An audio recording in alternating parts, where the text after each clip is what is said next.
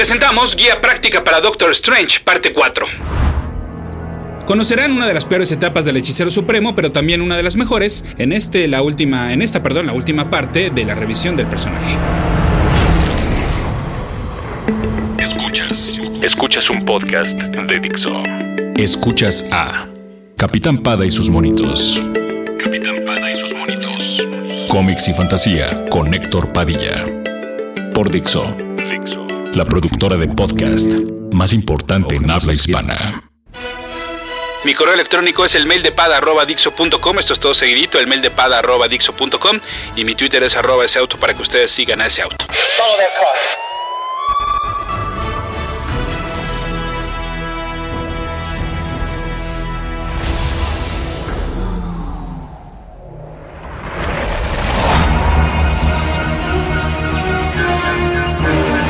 Como se ha platicado bastante, los antihéroes, los personajes oscuros y de poca moral, marcaron la pauta en gran parte de la década de los 90. A todos los titulares se les buscaba pues hacer cambios, cambios radicales y ante el éxito de la versión noventera de Ghost Rider, Marvel quiso amplificar su rincón demoníaco, por llamarlo de alguna manera. Bajo el subsello de los Midnight Suns, se agruparon la serie del mencionado Ghost Rider, pero además se lanzaron series propias para Morbius, el vampiro viviente, Spirits of Vengeance, con los Ghost Riders Danny Ketch y Johnny Blaze como protagonistas, Darkhold, el libro que les mencionaba en el episodio pasado, y Night Stalkers, un trío formado por Frank Drake y Hannibal King. ¿Y por qué no? Pues aventaron al Doctor Strange este grupito. Sin embargo, pues el look tradicional del personaje no encajaba del todo bien con los colmillos y cráneos en llamas, por lo que entonces lo regresaron a aquel traje con la cabeza tapada, pero inclusive con un rostro mucho más amenazante. Eh, ¿Ubícanos, Pon? Bueno, eh, la capa roja y los detalles amarillos le habían dado paso al azul oscuro, los grises y los negros. ¿Cómo se justificó esto dentro de la historia? Pues no en pocas ocasiones el Sorcerer Supreme más conocido ha perdido el título. De hecho, si se aventaron la tan mencionada corrida de Brian Michael Bendis en su última serie de New Avengers, pues allí ocurrió esto también y fue reemplazado por el Brother Voodoo. Bueno, pero también eh, vamos a eh, explicarles bien cómo estuvo justificada la primera vez que usó la máscara. Esto fue responsabilidad del villano Asmodeus, quien tomó la forma del Doctor buscando engañar al Ancient One. Como dos Strange no podían estar en la Tierra, de acuerdo con las leyes metafísicas o algo así, pues entonces Stephen decidió ponerse la máscara, influenciado posiblemente por sus aventuras con otros héroes, y entonces de esta manera, según él, permanecía anónimo. La entidad de Eternity se enteró de que se trataba de Strange y entonces le ayudó a regresar, pero alterando todos los documentos y memorias que se tenían de Stephen Strange y las cambió por el nombre de Stephen Sanders. Esta situación después fue revertida a la normalidad por el Ancient One. Bueno, pues entonces, ¿cómo llegamos a la nueva versión con máscara? Pues los Vishanti le pidieron al Doctor que peleara a favor de ellos en la War of the Seven Spheres, pero él se negó porque como el tiempo pasa diferente en otras dimensiones, esto dejaría a la Tierra vulnerable a ataques mágicos por varios cientos de años. Esto provocó que, una vez más, perdiera el título de Sorcerer Supreme y que usara otro tipo de magia para continuar con sus aventuras. Para lograrlo se le ocurrió la genial idea de pues crear un microuniverso en el cual él pueda seguir con su búsqueda y de esta manera también extiende más su vida, pues había quedado envenenado en una pelea anterior. Pero además, para entonces encargarse de estas dos tareas principales, creó dos entes a partir de él mismo. Uno fue Vincent Stevens, que se encargaría de sus asuntos personales o humanos, por llamarlo de alguna manera, y el otro sería Strange, simplemente Strange. Este ser más demoníaco sería el que estaría cerca de los Midnight Suns. O sea, digamos que como ya les explico, la parte del doctor y la parte de extraño estaban separadas. Pero ¿qué creen? Pues que cada uno de estos entes quería vivir por separado y formar su propia personalidad. Sin embargo, pues ya se imaginarán, el original regresó para combatirlos y lo hizo con una armadura. Sí, esto se supone que para prevenir que el veneno siguiera consumiendo su cuerpo. Pero el hecho de, o sea, esto ya huele muy mal, ¿no? Y luego la armadura apesta. Y luego lo peor es que en un enfrentamiento contra Salomé, responsable del envenenamiento de Stephen, este logra deshacerse del veneno, pero además rejuvenecer. Sí, aunque ustedes no lo crean. Capitán Pada y sus monitos. Todo esto que ya eh, que les estoy contando, ya un poquito más digerido, porque toda esta locura tuvo que ser explicada en diversas ocasiones y, parchando episodios, pues bueno, eh, entonces tenemos como esta etapa oscura y ahora llegamos a la etapa hipster, cuando hipster de hecho todavía no era una palabra, pero es que eh, busquen este look del Doctor Strange como más joven y verán que, pues bueno, es como, híjole, hasta da un poco de penita. Tuvo que llegar el escritor Warren Ellis a ponerle un poquito de orden. Su corrida comenzó en el número 80 de la mano del dibujante Mark Buckingham, quien también tuvo una buena temporada dibujando al Hombre Araña. El look del Doctor Strange para esta nueva etapa, y ya con la edad de siempre, pues era más elegante, o sea, una vez que regresa a ser ya el que todos conocemos. Hagan de cuenta como si fuera el Doctor Strange de una época victoriana. También para estas alturas ya había retomado además el título de Sorcerer Supreme, y así Ellis de todas maneras hizo que peleara la War of the Seven Spheres, y Strange pudo regresar a la Tierra como si nada hubiera pasado. O sea, como verán, una serie de contradicciones bárbaras y sintomáticas de un personaje que claramente, pues la editorial no sabía qué hacer con él. Tan es así que Warren solo se aventó tres números y al cómic lo metieron en otro subsello, ahora el Marvel Edge, que estaría dedicado a los superhéroes pues más, supuestamente más adultos, pero la verdad es que no. Eh, más bien, eh, ahí como que metieron a los que no cabían ni en el subsello de los Avengers, ni en el de los X-Men, ni en el de Spider-Man. Marvel Edge estaba formado por los títulos de Daredevil, Doctor Strange, Ghost Rider, Hulk, Nick Fury y Punisher. Sí, de hecho ya ni siquiera Ghost Rider encabezaba su propio microuniverso, pues una vez que la editorial se encargó de explotar tanto el concepto del horror y lo demoníaco, que pues el público se cansó antes de tiempo. Y si ustedes creen que los días de la serie propia del Doctor Strange estaban contados, pues no se equivocan, pero antes pasaría por el título el escritor J.M. DeMatteis, otro nombre que ustedes ubican por Spider-Man. Su corrida dentro de Strange no es trascendente, pero sí es decente. Y además, en otra revisión al origen del personaje, planteó una teoría por demás interesante, que el accidente automovilístico que detonó la búsqueda de Stephen por una cura para sus manos, que en realidad no había sido tal, sino que se había tratado de un intento de suicidio. Capitán Pada y sus monitos.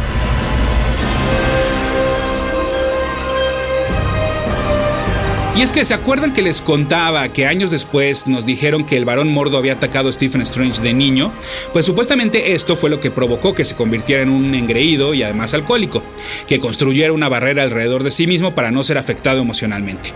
Todo esto eh, pues cobró factura y entonces en aquella noche supuestamente Stephen intentó suicidarse, pero ni eso le salió bien porque como sabemos pues sobrevivió.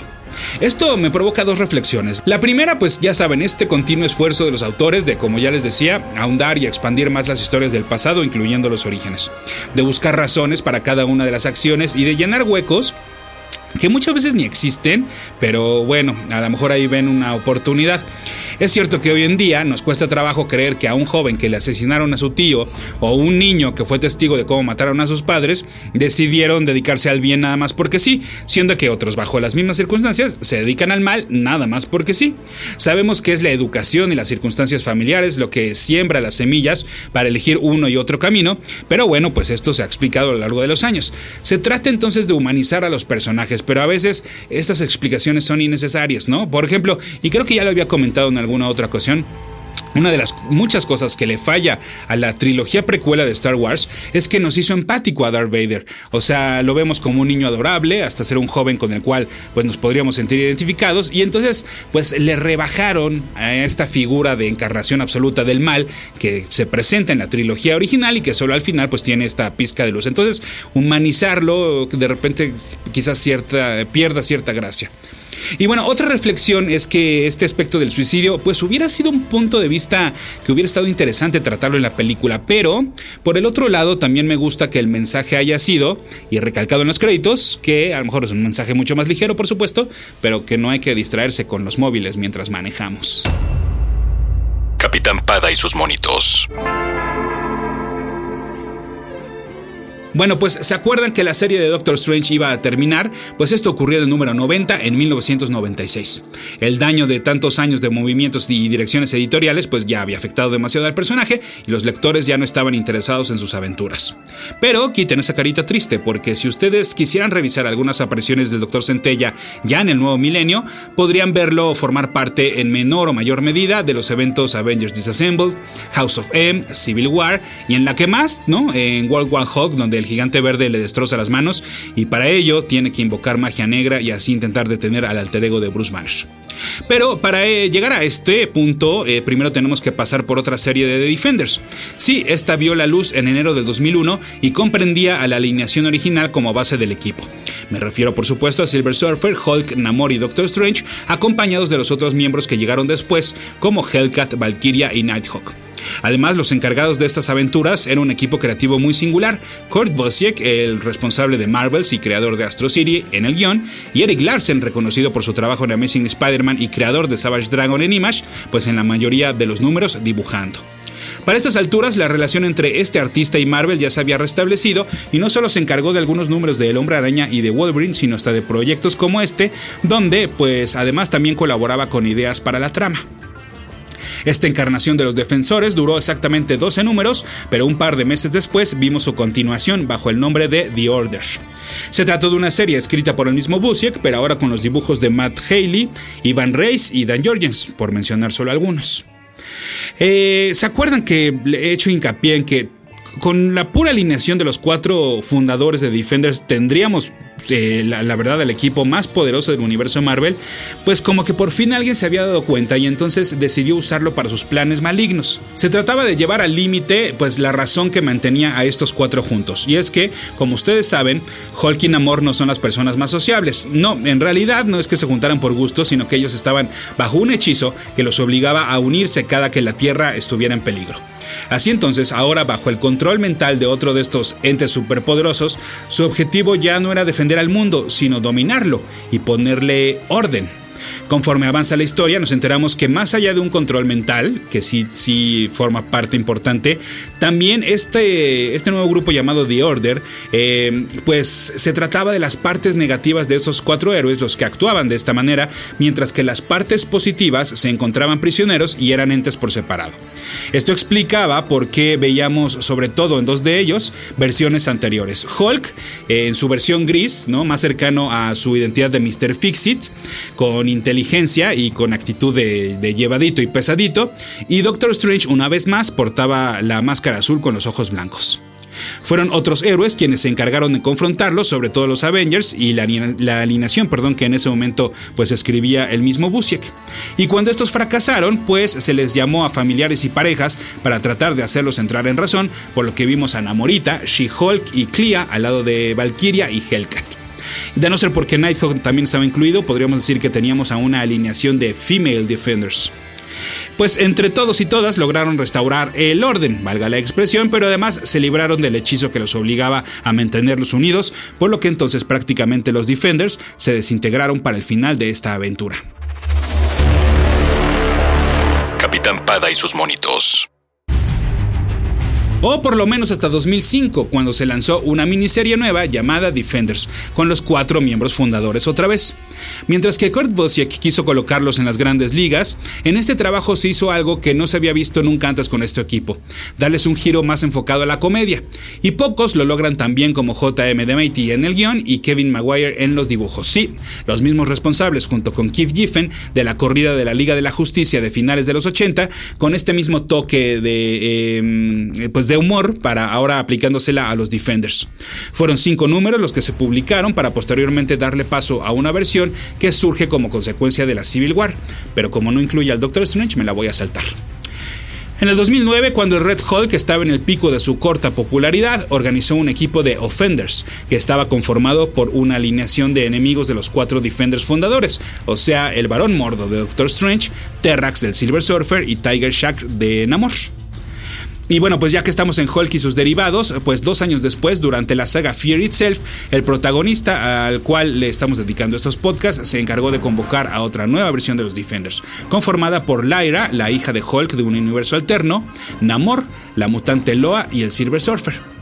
Esta alineación solo vivió durante cuatro números en un spin-off de la mencionada aventura llamada The Deep, para entonces en el mismo 2011 darle paso a un intento más, más serio de revivir a los Defenders. este nuevo cómic fue escrito por Matt Fraction y dibujado por Terry Dodson en un inicio, y estos héroes estaban encabezados por el Doctor Strange, la Red She-Hulk, o si eso también existió, Namor, el Silver Surfer y Iron Fist. Para estas alturas, el atuendo de Strange ya había cambiado en sus participaciones en los New Avengers, dejando atrás la capa y más bien usando pues una especie de gabardina, pero en estos Defenders tampoco tenía capa y más bien el azul del traje original había sido suplantado por el color negro. A pesar de que contaba con un buen escritor y de la incorporación de Black Cat, el original Nick Fury y Ant-Man a la alineación, pues esta serie solo duró 12 números. Y simplemente por no dejar y para terminar con la historia de los Defenders, de la mano del Doctor Strange, pues también como consecuencia de Fury Itself, surgieron las Fearless Defenders, un extraño dueto encabezado por Valkyria y Misty Knight, y posteriormente se unieron Clea y otras chicas.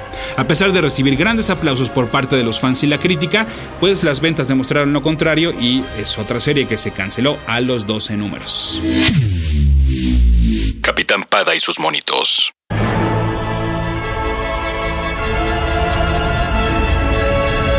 Y antes de llegar a las aventuras más recientes del portador del ojo de Agamotto, no quiero que se me pase mencionar la película Doctor Strange The Sorcerer Supreme, que salió directo a video en el 2007.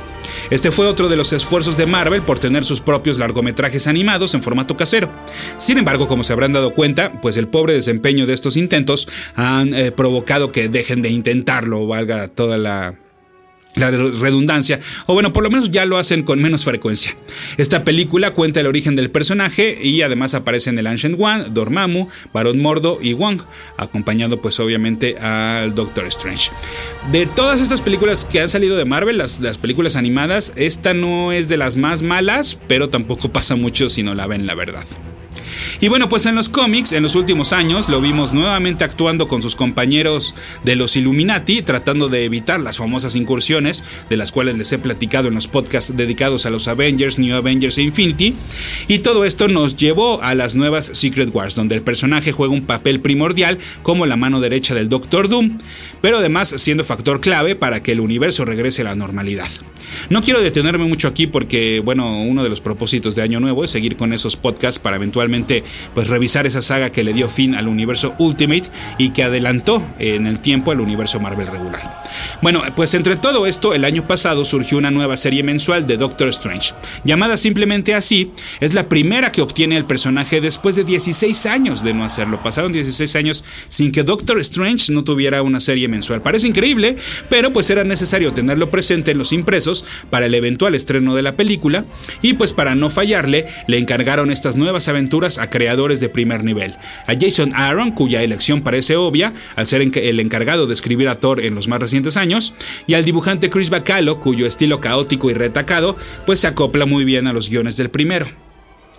Y no se trata de una renovación del personaje, ni reboot, ni nada de eso, pero sí Jason lo ve con otros ojos. De entrada, este doctor, como cualquier otro, realiza visitas a domicilio, pero en lugar de curar fiebres, cura exorcismos, ¿no? Por, por darles un ejemplo. Además, nos explica que así como hay millones de bacterias invisibles en el ambiente, también hay criaturas mágicas invisibles para los humanos, pero él sí las ve y hasta las deja pasar hasta que no se conviertan en un peligro. En estos eh, paneles de la realidad contra el mundo mágico es donde el arte de Bacalo luce realmente maravilloso. Y hablando de cosas que no vemos, así como en Harry Potter hay un mundo paralelo exclusivo para los magos, pues nos enteramos de que los magos del universo Marvel se reúnen en un bar oculto para los seres humanos y es ahí donde se enteran o, chismean o se pasan tips y ahí es donde eh, pues eh, uno de estos magos viejos ya este, veteranos les explica que cuando se practica la magia hay que hacer un balance literal, o sea que, que cada hechizo y cada truco tiene su costo y si no se crea una contraparte, pues entonces las cosas pueden acabar muy mal. Por ejemplo, eh, algo que ya le ha pasado factura al Doctor Strange es que ya no puede comer comida normal como nosotros, así que Wong tiene que prepararle cosas cada vez más asquerosas porque el cuerpo de Strange ya no digiere igual. Y pues en estas reuniones también eh, se enteran sobre una gran amenaza, el Impiricul, una raza que se está encargando de asesinar no solo a los hechiceros supremos de otras dimensiones, sino de arrasar con los lugares mágicos que dan poder a los diversos objetos que usan Strange y compañía. En pocas palabras, lo que están haciendo están exterminando a toda la magia y esto por un resentimiento que tiene su líder, pues su familia y raza fue atacada por una secta de magos. Este tipo entonces busca atacar a los magos usando todo lo contrario, la tecnología. Strange encabeza una comitiva de los magos más poderosos para enfrentar a los Empiricul, pero fracasa en su primer intento y cada vez tiene menos magia. Entonces, al más puro estilo Indiana Jones, buscará alrededor del mundo artefactos, gemas y objetos y todo lo que le pueda ayudar y que no haya sido destruidos por el Empiricul para ver si así les puede dar pelea. No les voy a contar el final de esta gran aventura por ser este pues reciente, pero sí les voy a recomendar mucho esta serie. Tiene hasta momentos con mucho humor y eh, se diferencia completamente de otros volúmenes de Doctor Strange porque no se complica tanto las cosas y hasta el momento, o sea, sí nos presenta demonios, mundos, infiernos y todo eso, pero que si están mal manejados, estos metaconceptos te pueden resultar confusos y hasta aburridos. Esta nueva serie de Doctor Strange la verdad es bastante digerible, emocionante y disfrutable. Capitán Pada y sus monitos. Y así entonces llegamos al final de la revisión de Doctor Strange, al cual pues solo le queda ocupar un lugar importante dentro de los pilares reconocibles y reconocidos del universo Marvel, tanto en el cine como en los cómics. Y bueno, ya sabemos que si tienes una película y una película que le va muy bien, pues este empujón es bastante fuerte. Dixo presentó Capitán Pada y sus monitos.